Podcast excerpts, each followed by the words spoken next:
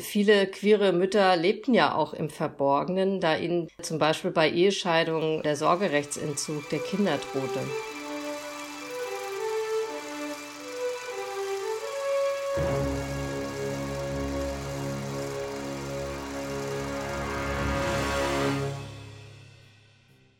Herzlich willkommen zu Alles ist Film, dem Podcast des DFF. Am Mikrofon ist Frauke Hass. Ich leite die Pressestelle im DFF und spreche heute mit der Berliner Künstlerin Annette Hollywood und meiner Kollegin Daria Berten, Kuratorin der Ausstellung Weimar Weiblich, Frauen- und Geschlechtervielfalt im Kino der Moderne 1918 bis 1933. Anlass ist ein Vortrag zu queerer Mutterschaft und ihrem Videoprojekt Undercover, den Annette Hollywood am Freitag, 16. Juni um 18 Uhr im Kino des DFF halten wird. Dazu zeigt sie zwei Videos aus Undercover, von denen eines auch im Foyer der Ausstellung Weimar weiblich zu sehen ist. Im Anschluss ist Hans Tintners Stummfilm Ziankali aus dem Jahr 1930 zu sehen. Ein frühes sozialkritisches Manifest gegen den Abtreibungsparagraphen 218. Hallo ihr beiden. Wir haben uns hier heute ja zum Zoom-Gespräch verabredet, um über Undercover zu sprechen. Ja, hallo, ich freue mich über die Einladung. Ja, ich auch. Schön, dass wir zum Gespräch zusammenkommen. Prima. Annette Hollywood, vielleicht erzählen Sie erst einmal, um was es in Undercover genau geht und wie es dazu kam, dass Sie sich dem Thema queerer Mutterschaft von 1928 bis heute in Gestalt eines Kunstprojekts gewidmet haben. Ja, also Anlass war, dass meine Frau und ich 2019 Mütter geworden sind und wir dadurch mit allerlei Unwissen, Fragen, Grenzüberschreitung und auch Diskriminierung konfrontiert wurden. Äh, angefangen bei sehr intimen Fragen von Menschen, die wir kaum kannten, äh, bis hin zur gesetzlichen Situation der Stiefkindadoption, die wir dann eben auch durchlaufen mussten. Was bedeutet, dass im Gegensatz zu heterosexuellen Ehen das nicht leibliche Elternteil das Kind adoptieren muss und das ist eben eine Ungleichbehandlung. Ähm, die ist aber auch erst seit 2000, 2005 gleichgeschlechtlichen Paaren ermöglicht, äh, gemeinsam rechtliche Eltern zu sein. Und mich hat interessiert, wie es queeren Menschen mit Kindern, insbesondere lesbischen Müttern, wohl in der Vergangenheit äh, ergangen sein muss. Wo sind die überhaupt sichtbar geworden? Und wie hat sich die Situation in den letzten 100 Jahren verändert. Und da gibt es eben sehr, bislang sehr wenig äh, Forschung dazu. Und ich selbst hatte auch da kaum Rollenmodelle. Und so habe ich mich eben auf die Suche gemacht in Archiven äh, mit Fokus auf äh, Printmedien, ähm, wo ich eben nach Zeugnissen von lesbischen Müttern oder queeren Familien gesucht habe. Sie sind ja Videokünstlerin und explizit keine Historikerin, weshalb Sie Ihr Projekt auf der Website als eine Art Spiel gestalten. Also Sie äh, machen die Spurensuche zur Detektivarbeit. Sie mimen eine Detektivin, die über die Jahrzehnte Spuren kleinen, seltenen, winzigen Spuren nach queerer Mutterschaft in der Vergangenheit nachgeht. Wie kam es dazu? Wie kamen Sie auf die Idee, das so zu gestalten und was wollen Sie damit aus? Also das Projekt heißt ja Undercover und äh, das ist das englische Wort Undercover, allerdings so geschrieben, als ob es im Deutschen ausgesprochen wird. Äh, also vorne mit A und dann hin, äh, in der Mitte mit K und A und W. Also erstmal so ein Wort, das auch so vielleicht stutzig macht. Ein Kunstwort, ja. Mhm. Ja, genau. Also so deutscher Slang eigentlich. Ne? Mhm. Und Undercover bedeutet ja geheim, verdeckt, im Verborgenen. Äh, denn viele queere Mütter lebten ja auch im Verborgenen, da ihnen bis in die 1980er Jahre in der BRD äh, zum Beispiel bei Ehescheidungen äh, der Sorgerechtsentzug der Kinder drohte. Und äh, so war es eben sehr schwierig, überhaupt Spuren zu finden. Und es begann wirklich so eine regelrecht detektivische Suche in den Archiven. Also ich musste dann auch mit Leuten sprechen. Äh, Heike Schader zum Beispiel aus Hamburg, die eine Doktorarbeit über die, oder ein Buch über die, die äh, lesbischen Zeitungen in den 20er Jahren geschrieben hat, um überhaupt da auf was zu stoßen. Genau, und so bin ich dann eben auch zu dieser äh, Detektivfigur ge gekommen. Ich dachte, das äh, ist ja total sinnvoll, dass ich diese Suche so nachvollziehbar mache und ich agiere da ja auch mit so verschiedenen Vergrößerungsinstrumenten, sei es jetzt Lupen, verschiedene Arten und äh, Projektionsgeräte und so weiter. Mir war es ganz wichtig, dass das Projekt eben nicht nur so im Kunstkontext äh, sichtbar wird, ähm, sondern dass eben auch queere Menschen, aber auch alle anderen Menschen, die sich für das Thema interessieren, das zugänglich gemacht bekommen. Und deshalb äh, habe ich eben eine Webseite gestaltet, die wie ein Archiv, ein stetig wachsendes Archiv aufgebaut ist. Da können sich eben die Besucherinnen diese, es ist ja was fast wie eine Serie, also diese Videoserie angucken, jeweils nach den Jahren und dann auch in das Archivmaterial einsteigen. Und dann gibt's noch so verschiedene Filterfunktionen und ja, es war mir eben auch wichtig, dass es so ein niederschwelliger, erstmal spielerischer Zugang ist. Das gibt mir einen prima Anknüpfungspunkt, Daria, dich zu fragen, wie das bei dir war. Du hast ja mit Blick auf die Ausstellung Weimar Weiblich, die gerade bei uns zu sehen ist im DFF, äh, auch ähm, in de detektivischer Kleinarbeit mit deinem Team nach Spuren gesucht von Frauen vor und hinter der Kamera, aber eben auch äh, nach äh, lesbischen Frauen, die aktiv waren im Filmgeschäft. Vielleicht kannst du mal ein bisschen was dazu erzählen, wie das war, beziehungsweise welche Herausforderungen sich dir da gestellt haben? Genau, also ja, viel, viel mehr eigentlich äh, noch haben wir ja in der Ausstellung versucht, äh, immer auch so einen Abgleich zu schaffen zwischen ähm, dem, was auf der Leinwand zu sehen ist, dem, was die Frauen, die Künstlerinnen, also die filmschaffenden Frauen erleben, aber eben auch dem, was äh, gleichzeitig gesellschaftlich vor sich geht. Also wir haben versucht, Wechselwirkungen zwischen Film und Gesellschaft in, in der Ausstellung äh, zu, zu zeigen.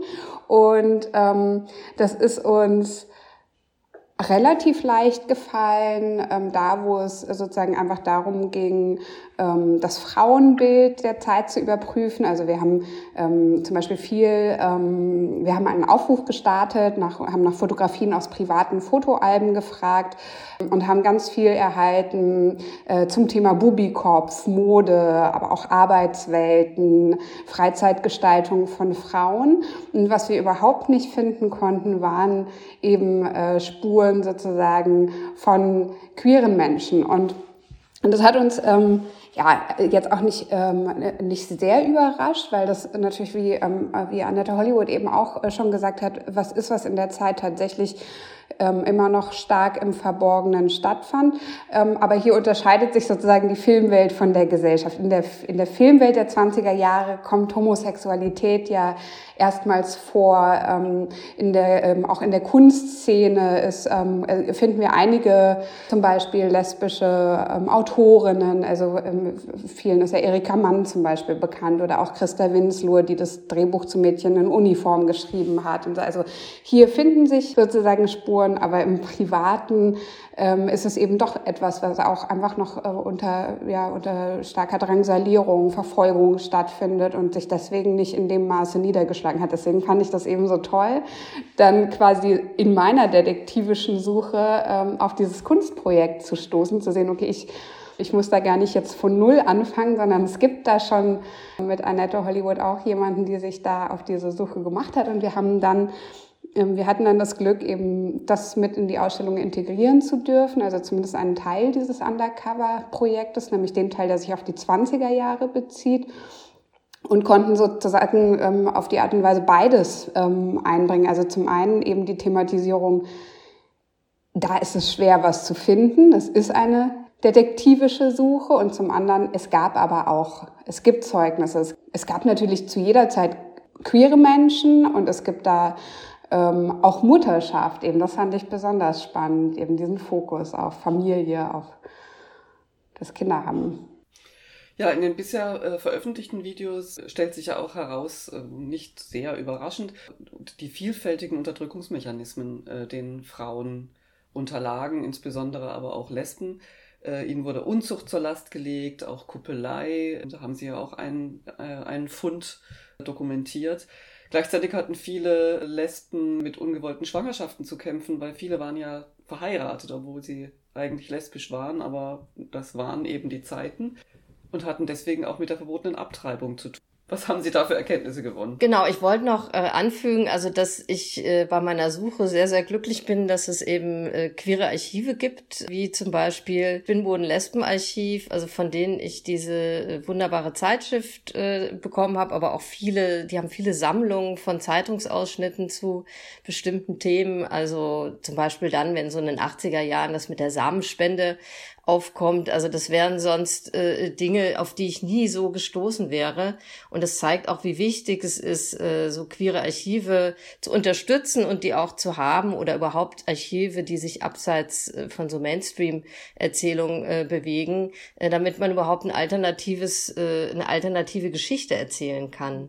So, ne, das ist mir nochmal so ein ganz wichtiger Aspekt auch, der, der ja auch in meinem Projekt gezeigt wird. Da gibt es so einen extra Filter, wo man sich die Archive anzeigen lassen kann. Ja, also es ist ja so, dass, also Sie haben ja gerade angesprochen, dass, dass es eben auch viele lesbische Frauen waren in Ehen. Da ist es, das ist natürlich auch sehr fluid, ne? Was ist Bisexualität, äh, äh, wer ist lesbisch? Äh, heute kann man sagen, das ist queer, aber damals waren ja auch die Begriffe zum Teil auch noch gar nicht so vorhanden oder da oder es gab ganz andere Begrifflichkeiten dafür. Es gab aber durchaus eben auch lesbische Frauen mit äh, Kinderwunsch, wie zum Beispiel das Jahr 1928 zeigt. Also da habe ich ja eben eine Zeitschrift äh, mir vorgenommen. Das gab zwei sehr wichtige Zeitschriften in der aufblühenden homosexuellen Bewegung der Weimarer Republik. Gab es äh, einmal die Freundin, die wir ja auch in dem Film Zyankali sehen, und dann äh, gab es eben die Zeitschrift Die Frauenliebe. Und in der Zeitschrift gibt es zwei Leserinnenbriefe, zwei lesbische Mütter, die eben sozusagen ihr Schicksal schildern. Und die eine beschreibt eben auch, naja, dass sie eine sogenannte Kameradschaftsehe mit diesem Mann äh, eingegangen ist und sich hat ein Kind machen lassen, aber dass sie eigentlich mit ihrer Freundin zusammen ist. So, diese Kameradschaftsehen waren ja oft einfach so Tarnehen von schwulen äh, Männern mit lesbischen Frauen und umgekehrt. Und äh, ja, also es gab sozusagen schon queere Familienformen, gab es früher auch, ne? Nur sie, sie waren eben nicht so sichtbar. Aber diese ähm, beginnende Freiheit, die wurde ja dann einfach durch die Nazi-Zeit sehr schnell wieder zunichte gemacht, beziehungsweise es ist alles noch viel schlimmer geworden, als es vorher war. Vorher gab es ja schon große Bestrebungen, eben auch ähm, den Paragraph äh, 175 abzuschaffen. Genau, und das sieht man halt zum Beispiel in dem Fall 1936. Da sieht man eben, wie ein Frauenpaar angezeigt wird, dass äh, seinen lesbischen Töchtern äh, in der Wohnung nämlich die Möglichkeit gibt, sogenannte Unzucht zu betreiben. Und wenn man sich da die Polizeiakte und die Prozessakte anguckt, das ist also der totale Wahnsinn. Die ist bestimmt zehn Zentimeter dick, äh, was da für ein Aufwand betrieben wurde. Ne? Also so äh, die Frauen zu belasten und Hin Hinz und Kunst zu befragen, also das ist wirklich erschreckend und auch, auch was für intime Details da so preisgegeben werden. Und das hat, kann man auch schön auf der Webseite nachempfinden. Ich habe dann diese gesamte Akte einmal durchgeblättert. Ich glaube, das dauert 20 Minuten oder so. Naja, diese Frauen wurden zum Beispiel auch verurteilt, ne, zu sechs und neun Monaten Haft. Und dann im Jahr 1942 der Fall, da kommen wir jetzt eben zu dem Thema Abtreibung, äh, ist ja auch das Thema in, in dem Film, Zyankali dann den ich übrigens im Vorfeld meiner äh, ganzen Recherchen oder im, im Verlauf der Recherche auch angeguckt habe. Also mir war es auch wichtig immer, ich habe mir viele Filme auch aus der Zeit angeguckt, um auch so ein Gefühl für die Zeit zu bekommen. Genau, und da gibt es jetzt eine eifersüchtige Frau, Frau Frieda Reimann, die ihre Geliebte, die sie nämlich nicht mehr haben will, weil sie jetzt auch schwanger ist und nicht so viel Sex haben will, so, die äh, zeigt jetzt ihre Freundin bei der Polizei an, ne, dass sie sie eben unzüchtig und ähm, was ab, abnorm oder was auch immer. Also ich, genauen Wortlaut weiß ich jetzt nicht. Genau. Und es kommt dann an mangels, äh, kommt mangels an Beweisen nicht zu einer Verhandlung. Diese Frau beschuldigt dann daraufhin die Frau Reimann, dass sie sie zur Abtreibung anstiften wollte. Und das lässt sich dann schwer nachweisen. Aber es ist auf jeden Fall so, dass man kann diese Frauen dann nicht verurteilen oder es kommt auch nicht zu einer Verhandlung. Aber Frau Reimann, die wird eben sogenannt dienstverpflichtet und äh, dem Jugendamt gemeldet aufgrund, Zitat, der bestehenden Gefahr der Verwahrlosung der Kinder. Hm. Und also sie verliert eigentlich alles. Also der Mann lässt sich scheiden, sie verliert ihre Kinder und sie muss noch arbeiten gehen in irgendeinem Werk sehr wahrscheinlich das Waffen produziert und so, ne, das hat ihr dann dieses, diese Anzeige gebracht im Endeffekt. Also Drangsalierung eben auf einer anderen Ebene dann. Daria, vielleicht kannst du in dem Zusammenhang mal den Film Ziankali vorstellen, um was es da geht. Wie passt der hier ins Bild? Genau, also der Film Zyankali ist einer der äh, nicht wenigen Filme der Zeit, die sich äh, dem Thema Abtreibung widmen. Es gibt da Filme aus unterschiedlichen Perspektiven mit unterschiedlichen Stoßrichtungen. Dieser hier schildert in Anlehnung an ein Stück von Friedrich Wolf übrigens einen, ja, eine, eine Frau in einer Notsituation, also äh, eine Frau ähm, oder ein Paar, das äh, von eben äh, Arbeitslosigkeit und ja wirklich so einer existenziellen Notsituation ähm, bedroht ist, das ähm, erfährt, dass sie schwanger ist und sie kann sich unter diesen Umständen eben ihr keine Mutterschaft vorstellen. Und sie geht nun zu verschiedenen Ärzten und versucht sozusagen auf, ähm, ja, auf, auf medizinisch sicherem Weg eine Abtreibung zu ähm, erhalten und wird überall abgewiesen aufgrund dieses Paragraphs 218, der in den 20er Jahren, aber auch lange Zeit danach noch galt und wird überall abgewiesen und ihr bleibt sozusagen in dieser Not. Also das bewirkt nicht, dass sie jetzt dieses Kind bekommt, sondern ihr bleibt in dieser Not sozusagen nur der Gang zu einer Kurpfuscherin, zu einer, zu einer Frau, die ihr sozusagen da eine Möglichkeit aufzeigt, die sich letztlich aber als tödlich erweist. Also die ihr Gift gibt, um die Leibesfrucht sozusagen abzutreiben. Genau, also äh, dieser Film steht jetzt äh, nicht in direktem Zusammenhang sozusagen mit dem Projekt Undercover, aber wir fanden trotzdem, dass es interessant wäre, beides miteinander zu verknüpfen, einfach weil bestimmte Themen äh, ja, sich, sich, sich ergänzen. Also bei uns läuft jetzt im Juni eben eine Filmreihe, die habe ich ausgewählt. Ähm, da zeigen wir eben sowohl Filme, wo es um den Kampf um körperliche Selbstbestimmung geht, als auch den Kampf um sexuelle Selbstbestimmung. Annette Hollywood hatte gerade schon angesprochen, der Film Zyankali ist, äh, der zeigt auch eine Szene, in der eine ähm, lesbische Frau sich am Kiosk eben eine dieser lesbischen Zeitschriften, in dem Fall dann die Freundin kauft. Also ähm, präsentiert eben auch wirklich so eine, ja, sozusagen diese, diese eine, eine Subkultur in der Zeit, ähm, ist damit auch der erste Film, der das zeigt. Ja, und Abtreibung gab es natürlich sowohl in, in heterosexuellen Beziehungen als auch in homosexuellen Verbindungen hängt sozusagen nicht ursächlich zusammen, das eine mit dem anderen, aber ergänzt sich in, in unserem Fall jetzt schön. Ja, äh, Annette Hollywood, lesbische Sexualität galt ja zwar lange als schwere Unzucht, stand aber, Sie hatten den Paragraphen schon erwähnt, stand aber nicht unter Strafe wie die gleichgeschlechtliche männliche Sexualität. Also beim Paragraph 175 stellte die gleichgeschlechtliche männliche Sexualität unter Strafe, aber die lesbische nicht. Warum eigentlich nicht? Tja, das sollten eigentlich die Patriarchen besser erklären können als ich, aber ich versuch's mal. Frauen wurde ja sehr lange eine eigene Sexualität abgesprochen und äh, ganz zu schweigen eben von sexuellem Begehren, das nicht der Reproduktion diente. Ne? Also das war irgendwie was völlig Unvorstellbares. Und äh, selbst im Jahr 1957 bestätigt ja das Bundesverfassungsgericht diese Ungleichheit, also die Sicht äh, auf männliche oder weibliche Homosexualität, begründet dadurch eben auch, dass der homosexuellen Paragraph äh, 175 Bestand hat, auch in seiner verschärften Fassung äh, der Nazi-Zeit, was ein totales Unding ist. Ne? Und lehnt äh, die Strafverfolgung von Frauen äh, weiterhin ab. Ich kann da mal draus zitieren, weil das äh, wirklich so, ja, eigentlich alles schon sagt. Äh, das Gericht äh, stellte eben fest, das Grundgesetz sei hier nicht anwendbar, weil, Zitat, die Eigenart der Frau als weibliches Geschlechtswesen und die Eigenart des Mannes als männliches Geschlechtswesen den Tatbestand so wesentlich verschieden prägen, dass das vergleichbare Element, die anormale Wendung des Triebes auf das eigene Geschlecht zurücktritt und lesbische Liebe und männliche Homosexualität im Rechtssinne als nicht vergleichbare Tatbestände erscheinen. Das ist herrlich, herrlich. Das sagt wirklich schon alles. Grausam. Homosexuelle, lesbische Paare mit Kind sind heutzutage ja keine Seltenheit mehr, kann man sagen. Aber es gibt es auf jeden Fall, man kennt das, äh, es wird auch Bericht erstattet darüber und so.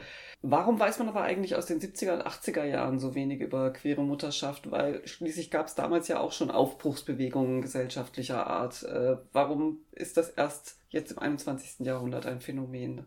Na, lesbische Frauen waren äh, insgesamt unsichtbar. Also das zeigt ja eben auch sozusagen, was wir eben gerade besprochen haben. Also dass äh, es wurde einfach ausgeblendet. Ne? Man wollte es eigentlich nicht haben oder man wollte es auch nicht wissen. Und das hat sich dann in Anfang der 70er ähm, haben sich die lesbischen Frauen zu, zu einer Bewegung eigentlich zusammengeschlossen, äh, Anlass war damals ähm, unter anderem ein Prozess, der Itz, sogenannte Itzehoe-Prozess gegen zwei lesbische Frauen, also auch wieder hier ein Kriminalfall, die jemanden beauftragt haben, den Ehemann der Frau zu ermorden. Und da ist so eine ganz große äh, Hexenjagd und Schmierkampagne äh, in der Bildzeitung, aber auch anderen äh, Medien ähm, losgetreten worden. Und daraufhin haben sich die lesbischen Frauen gewehrt, ne, auch öffentlich gewehrt. Und es ist so eine Diskussion darüber in Gange gekommen, ne, was das eigentlich überhaupt ist, was sind denn Lesben, so, also es ist eigentlich erst erstmalig da so wirklich in die Öffentlichkeit gekommen. Man muss dazu sagen, dass natürlich äh, die Kinder lesbischer Frauen in der Vergangenheit fast immer aus einer heterosexuellen Vergangenheit entstanden sind. Das galt in der Szene lange als sowas wie unlesbisch. Mhm. Ne? Wobei Bisexuelle ja auch einen schweren Stand hatten. Es ist ja erst Anfang der 1980er haben dann die Frauen sozusagen das selbst in die Hand genommen und haben in den USA die erste Samenbank gegründet. Der Trend, sich eben selbst ermächtigt zu reproduzieren, ist dann auch nach Europa übergeschwappt. Genau, und es hat eben lang gedauert, bis sich so eine Akzeptanz queerer Eltern auch in den eigenen Reihen durchgesetzt hat. Und ähm, gesellschaftlich ist da natürlich noch total viel Luft nach oben dass eben auch gesetzlich die Regenbogenfamilien ihrer vielfältigen Elternschaft von ein, zwei oder mehr Personen, es gibt ja auch mehr Elternschaften, äh, gleichgestellt wird. Ne? Und da ist ja hoffentlich äh, schon, wenn mein Projekt dann vielleicht so in zwei Jahren abgeschlossen ist, äh, eine Gesetzesänderung passiert. Also ähm, dass da einfach äh, Sorge für Kinder nochmal weiter und anders definiert wird und es da unterschiedliche Modelle, die es ja einfach auch gibt und wie meine Recherchen da ja auch zeigen, auch immer schon gab, äh, einfach auch in der Gesellschaft ankommen und auch auf eine gesetzliche Grundlage gestellt werden.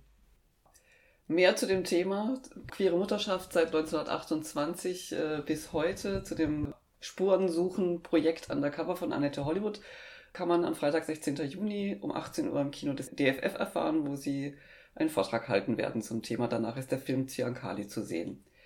Vielen Dank für das Gespräch. Ja, vielen Dank. Ich freue mich schon. Ja, ich auch. Schön, dass Sie kommen werden. Das war mein Gespräch mit der Berliner Künstlerin Annette Hollywood und meiner Kollegin Daria Berten, Kuratorin der Ausstellung Weimar Weiblich, Frauen- und Geschlechtervielfalt im Kino der Moderne. Wir sprachen darüber, warum lesbische Mütter in der Geschichtsschreibung so gut wie nicht auftauchen und wenn, dann meistens in Kriminalakten. Aus ihrer Spurensuche zu queerer Mutterschaft hat Annette Hollywood ein Videoprojekt Undercover gemacht. Den Link dazu sowie zu weiteren Podcasts zur Ausstellung Weimar Weiblich findet ihr im Beschreibungstext. Aber jetzt erstmal danke fürs Zuhören.